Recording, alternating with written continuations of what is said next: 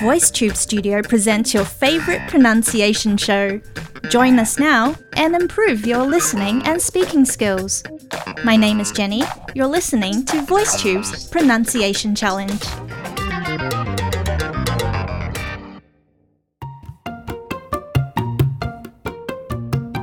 Hi, guys. Hope your week is off to a great start. We have quite an interesting topic today, one which I think I can totally relate to. Growing up as the eldest of three siblings, I naturally developed a strong, independent personality. My family immigrated to New Zealand in 1992, and my mother gave birth to my little brother that year. I saw that things were tough for my mom since my dad was still working and living in Taiwan most of the time. I tried my best to help her as much as I could in the house, and also made sure I took care of myself, including my schoolwork, as she wasn't really able to help me anyway. I even wrote and signed all of the parent teacher correspondence on her behalf. Fast forward 30 years. I realized I've been too hard on myself for all these years. I tried to take care of everything and everyone around me. It's almost a toxic habit that's hard to break. I think only in the last five years I began to realize that I should put my needs first. It's my turn to embrace my villain era. Our challenge sentence today explains what the villain era is. Let's check it out now. When a chronic people pleaser starts to communicate their wants and needs clearly, prioritize themselves, and assert and maintain boundaries. When you read the word chronic, open your mouth a bit wider than usual. Chronic, chronic. Prioritize, prioritize, prioritize. Assert, assert boundaries, boundaries, boundaries. Let me break the sentence up into sections and please try and read along with me, okay? When a chronic people pleaser starts to communicate their wants and needs clearly, prioritize themselves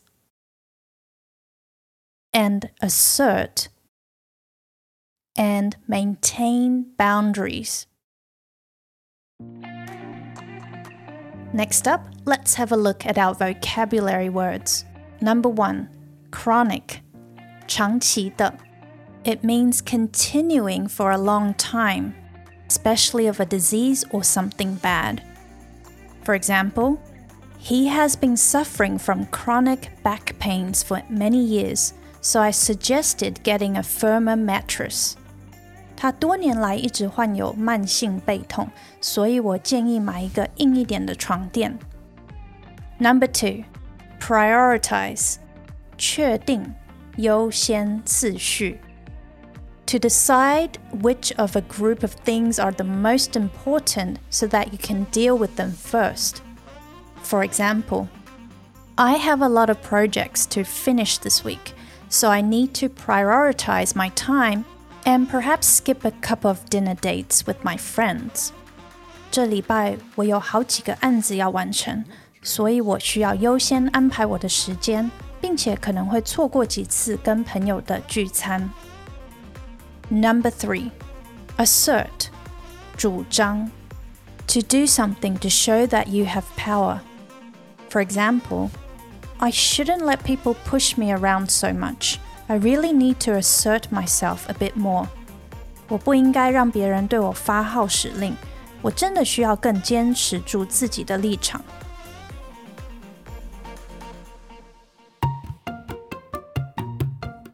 Usually, I don't let people push me around too much, but at the same time, I don't think I assert my own opinions enough. I'm learning that my needs are just as important as everyone else's, so it's not selfish to prioritize myself sometimes.